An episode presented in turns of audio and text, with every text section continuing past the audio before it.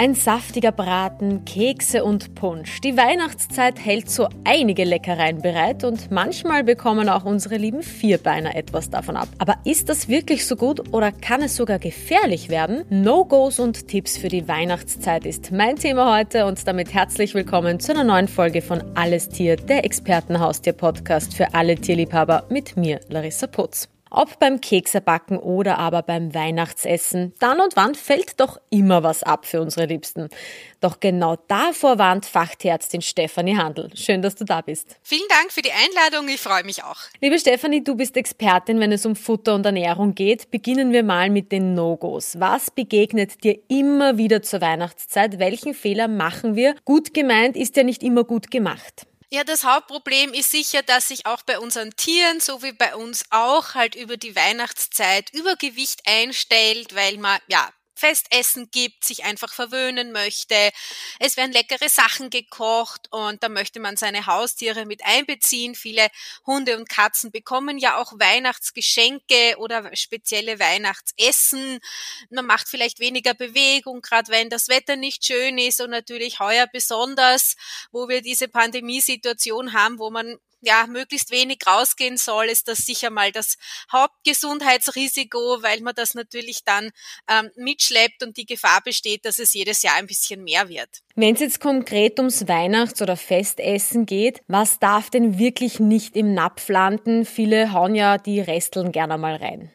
Ja, also da fallen mir als erstes natürlich Knochen ein, wenn ich jetzt an irgendwie Enten, Gänsebraten oder solche Dinge denke, die einfach ja gefährlich sein können, die splittern können, die Verletzungen verursachen können, bis hin zu einem Darmverschluss, was wirklich eine lebensgefährliche Erkrankung wäre ähm, was Dinge angeht, die vielleicht giftig sein können, ähm, haben wir in unserem Essen ja so Dinge wie Zwiebeln und Knoblauch aber auch Verwandte, an die man vielleicht nicht denkt, wie Frühlingszwiebeln oder Schnittlauch oder so.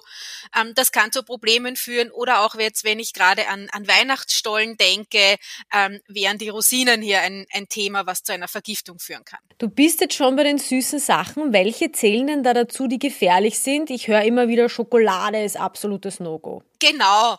Ähm, also Schokolade, natürlich hier in erster Linie die dunkle Schokolade und das ist halt gerade diese Kuvertüre, die man gerne zum Glasieren von Keksen oder Kuchen nimmt, hat einen hohen Kakaoanteil und das Theobromin in der Schokolade genauso wie Koffein in Kaffee oder Kakaoprodukten ähm, ist giftig, beziehungsweise es wirkt genauso aufregend, anregend bei den Tieren auch, nur die können das schlechter verstoffwechseln und können dadurch wirklich sozusagen so aufgeregt werden, dass sie wirklich ähm, Herzversagen erleiden. Also da muss man wirklich vorsichtig sein.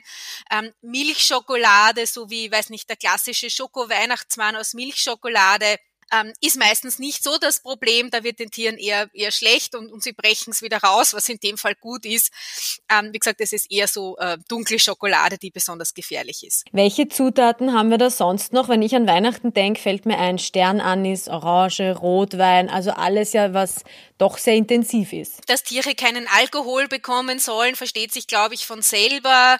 Ähm, eine Diskussion gibt es auch immer über Zimt ähm, also es gibt äh, also nicht den echten Zimt, sondern so eine Art äh, Ersatzzimt, der so ähnlich riecht und schmeckt, ähm, der Giftstoffe enthalten kann. Ähm, ist mir jetzt persönlich noch nicht untergekommen, aber kann es geben.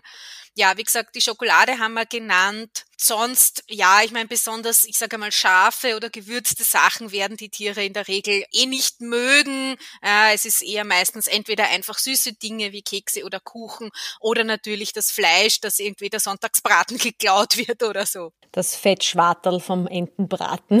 Genau, genau. Es ist nicht gefährlich, aber ich denke, das Größte ist einfach dann eine Übelkeit, wenn man eben, ich meine, so geht's uns ja auch, ja, ungewohnt viel oder Fett isst, wie du sagst, ein Schwartel vom Braten oder so, ähm, dass es halt ein Erbrechen, Durchfall gibt. Ich meine, das ist unangenehm, aber jetzt meistens nicht gefährlich. Du sprichst jetzt schon von den Gefahren beziehungsweise von den Auswirkungen, die sein können. Magenverschlüsse hast du auch schon angesprochen.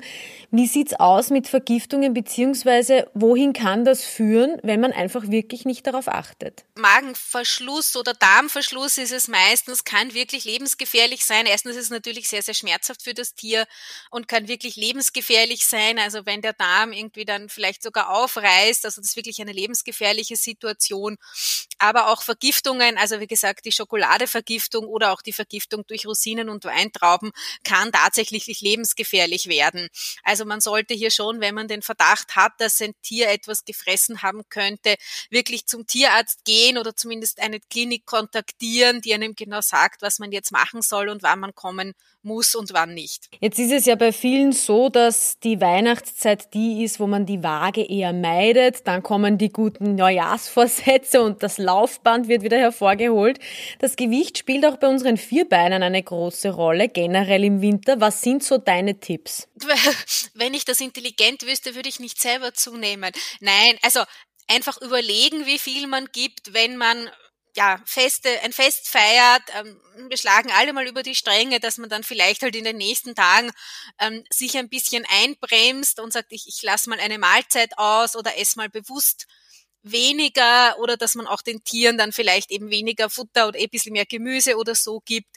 Natürlich Bewegung spielt eine wichtige Rolle, dass man auch wenn das Wetter vielleicht nicht so schön ist, ähm, rausgeht. Das tut uns selber ja auch gut oder wenn man selber nicht möchte, zumindest vielleicht mit den Hunden irgendwas vereinbart, wo die Hunde spielen können. Ähm, oder wenn man eben etwas äh, ja, Besonderes äh, füttern möchte, dass man wirklich sich sonst einschränkt ähm, oder wenn man viel Leckerli gibt, einfach das Futter reduziert oder sich überlegt, wenn, wenn das Gewicht immer ein, eine Rolle spielt, dass man auch vielleicht mal auf ein Diätfutter zum Abnehmen umsteigt für eine Zeit lang, damit das nicht so schnell ähm, auf den Hüften landet. Gut, ich habe da jetzt so ein Bild in meinem Kopf, so während ich selber das Laufband eher in die Ecke schieb, spanne ich dann halt einfach zur Weihnachtszeit den Hund ein und der läuft dann da quasi seine Runden. Ja, wobei das kann man tatsächlich machen und ich kenne Leute, die das auch machen. Ja, also die die Hunde dran gewöhnen, halt vorsichtig natürlich und ohne Zwang, ähm, dass man ihnen das beibringt, dass man ihnen einfach Leckerli vorne gibt, wenn sie sagen, ja, aus irgendwelchen Gründen, ähm, man kann nicht rausgehen, weil, was auch immer, ähm, das Tier schon älter ist und, und es ist zu kalt oder man kann selber aus irgendeinem Grund nicht rausgehen und man sagt, ich möchte halt das doch regelmäßig machen. Man kann ja hier das Laufband einstellen. Es geht ja nicht bergauf und bergab, sondern immer gleichmäßig, dass man das durchaus verwenden kann. Ähm, auch um sozusagen gezielt und unter Kontrolle zu trainieren oder auch wie ein bisschen eine Physiotherapie. Also man kann die ja oft so steil stellen, wie wenn das Tier bergauf gehen würde und so. Also man kann da ruhig zusammen ähm, oder für den Hund sich so Trainingspläne überlegen. Aber wie gesagt, man muss natürlich aufpassen, dass es nicht irgendwie mit Angst oder Zwang verbunden ist, aber machen kann man es durchaus. Gut, Laufband hin oder her. Wir wollen jetzt einmal die Weihnachtszeit genießen und auch der Hund darf in Weihnachtsstimmung kommen. Was kann ich ihm denn Gutes tun? Also man kann auch ja spezielle Hundekekse backen, wobei die meisten ja, die meisten Kekse, die wir halt backen, wenn sie eben nicht Rosinen oder Schokolade enthalten, sind für Hunde auch nicht schädlich. Sie haben halt Zucker und Fett, was heißt einfach viel Kalorien. Ich meine, dadurch schmeckt's auch. Also ähm, Zucker- und fettarme Kekse schmecken halt nicht. Äh, ähm, aber man kann spezielle Hundekekse ähm, machen. Na, man kann natürlich schon dem Hund oder Katze auch äh, so Art wie Geschenke machen. Ich glaube zwar nicht, dass die das so verstehen, was Weihnachten ist, aber dass einfach etwas Besonderes ist oder man kann ein spezielles Menü anbieten. Diverse Hundefuttererzeuger haben auch gern mal immer so Art wie Weihnachtsmenüs, wo dann halt Gans oder sowas drinnen ist ja, das kann man natürlich alles machen oder man kann ein bisschen was vom, vom Braten oder so für den Hund oder die Katze zur Seite stellen, was halt nicht irgendwie gefährlich gewürzt ist oder so, damit das halt einmal was Spezielles ist, weil mein, wenn das Futter auch ein paar Tage dann nicht super ausgewogen ist, das macht natürlich nichts. Was wäre dann so dein Lieblingsrezept? Was muss da reinkommen in so einen Hundekeks? Ähm, man kann da wirklich so seiner Fantasie fast freien Lauf lassen. Das ist halt der Vorteil, was äh, oft gut ankommt, ähm, ist so geriebener Käse oder Parmesan. Also dass man einfach, ich meine, man nimmt einfach ein, ein Mehl, ja, was man einfach zu Hause hat zum Backen, ähm, kann da eben Käse reingeben oder sowas wie Hüttenkäse oder Topfen, ja, dann wird das so ein bisschen milchig. Ähm, Nüsse mögen manche Hunde auch gerne, also man kann so ein bisschen, wenn man vielleicht vom Backen über hat, so ein bisschen geröstete Nüsse ähm, hineingeben oder auch Obst, ja, also wenn man sagt, ich möchte ein bisschen kalorienärmer sein, dann kann man zum Beispiel ähm, irgendein Obst wie geriebene Karotten oder so da hinein tun, ein Ei, damit es halt schön bindet, ein bisschen Fett also es geht halt darum, dass der Teig brauchbar ist von der Konsistenz. Die Kekse können ja ruhig hart sein, na, das, das, das macht ja nichts, im Gegenteil. Also man kann sich da austoben, dass man sagt, ich nehme zum Beispiel Haferflocken, ähm, gibt auch einen anderen Geschmack. Für Allergiker kann man natürlich zum Beispiel Kartoffelmehl nehmen oder ähm, ein bisschen ein, ja, irgendwas Fleischiges, also vielleicht Leber oder eine Leberpastete oder so, das muss ja nicht viel sein ähm, nur damit es ein bisschen einen Geschmack hat oder für die, die was Süßes mögen, kann man da eben Honig hineingeben oder so. Also man kann sich da wirklich, äh, man kann sich da wirklich austoben. Ähm, wenn die, wenn die Kekse relativ hart und trocken sind, haben sie auch den Vorteil, dass sie länger halten. Also wenn man sie wirklich länger aufbewahren möchte, dass man sie wirklich noch so ein bisschen, ich sage mal, trocknen lässt im Backofen. Das, dem, dem Tier ist es ja meistens sogar recht, wenn es ein bisschen was zum Knabbern hat und sie halten dadurch ein bisschen länger. Da ist die Auswahl also riesengroß. Abgesehen vom Essen, wie sieht's denn mit Dekoration und so aus? Ja, muss ich da aufpassen, wenn ich in der Weihnachtszeit mein Zuhause schmücke, dass da kein Glitter oder Lametta oder sonst was rumfliegt, weil das eventuell gefressen wird? Ja, das ist natürlich auch ein Thema, gerade bei Katzen, die mit allem, was glitzert und wo herumhängt, ja super gern spielen. Also da gibt's leider immer wieder Fälle, ähm, dass die das ähm, Lametta irgendwo runterholen, weil sie es toll zum Spielen finden. Ähm, oder diese, diese Häkchen, ja, diese Christbaumhaken, wenn eben irgendetwas, vielleicht zum Beispiel ja, was Süßes oder irgendwelche essbaren Sachen am Christbaum hängen. Äh, aufpassen muss man natürlich auch mit kleinen Kindern, die das vielleicht noch nicht verstehen, dass das Tier das nicht haben darf und teilen wollen. Also da sollte man schauen, ich meine, jeder kennt sein Tier, manche interessiert das auch nicht, aber dass man sagt, okay, es sollte möglichst vielleicht in Reichweite nichts hängen oder vielleicht nichts Gefährliches also auch nichts mit spitzem Glas oder so. Und Lametta bei Katzen ist immer so ein Thema, wo man wirklich aufpassen sollte. Oder vielleicht auch Dinge, die irgendwo schwer sind und runterfallen können, ähm, dass man da vielleicht das ja entweder außer Reichweite stellt oder schaut, dass es wirklich gut gesichert ist, dass auch der Baum nicht umfällt. Da gibt's ja auch immer wieder so Horrorstories, dass Hund oder Katze den Baum umwerfen und dann die Wohnung abbrennt. Also dass man das einfach wirklich gut sichert, entweder wirklich den Baum unzugänglich macht oder Tiere und kleine Kinder sollte man sowieso immer möglichst unter Aufsicht haben bei solchen Dingen. Ja, vor allem eben auch spitze Gegenstände, dass wenn die gefressen werden, dass es natürlich hier auch zu keinen Verletzungen kommen kann. Genau, also das, wie gesagt, also so Bänder oder Lametta ist halt bei Katzen das Gefährliche und sonst halt irgendwelche spitzen Dinge oder, oder Haken oder so. Zum Schluss noch deine Tipps für die Weihnachtszeit, damit es entspannt bleibt. Es ist heuer sicher mal eine Ausnahmesituation, weil so riesige Familienfeiern ja eh nicht stattfinden dürfen, wo es oft stressig ist, also dass ähm, fremde Personen zu Besuch kommen, die vielleicht alle den Hund oder die Katze knuddeln wollen, der das vielleicht gar nicht so ähm, gar nicht so toll findet, also dass man darauf achtet, dass trotz feierlicher Stimmung ähm, Zeit bleibt für das Tier, dass man Rückzugsorte ermöglicht, dass es halt, wenn es vielleicht doch lauter wird, dass sich die Tiere zurückziehen können, dass sie trotzdem ähm, ihre, ihre Streicheleinheiten bekommen.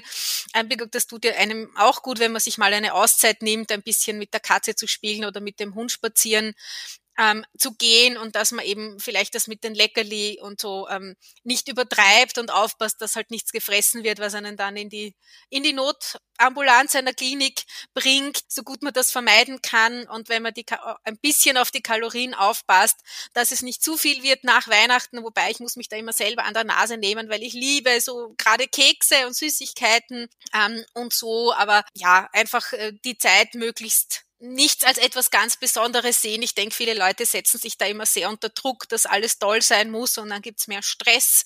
Ähm, oder ich weiß nicht, man will einen tollen Braten machen und das klappt dann nicht so, es einfach entspannt angehen. Ähm, und wie gesagt, heuer muss man sowieso im kleinen Kreis feiern und vielleicht sich Zeit nehmen, auch mal mit Freunden oder der Familie zu skypen oder zu, zu telefonieren Und äh, da kann man ja dann auch genug Zeit haben, um mit seinen Tieren zu spielen und zu kuscheln. Gut, also zusammengefasst kann man sagen, gut gemeint ist nicht immer gut gemacht. Informieren Sie sich bitte genau darüber, was denn so in einen Hundekeks überhaupt hinein soll. Vielleicht den ein oder anderen Essensrest nicht im Napf landen lassen. Und ganz wichtig, die Weihnachtszeit ist natürlich eine Zeit mit der Familie und unseren Liebsten, ob Hund, Katze, Hamster, Hase. Und da einfach schauen, dass es entspannt bleibt. Vielen Dank, Stefanie Handel, für deine Expertise. Immer gerne. Und das war's mit Alles Tier, der Expertenhaustier-Podcast für alle Tierliebhaber mit mir, Larissa Putz. Bis zum nächsten Mal.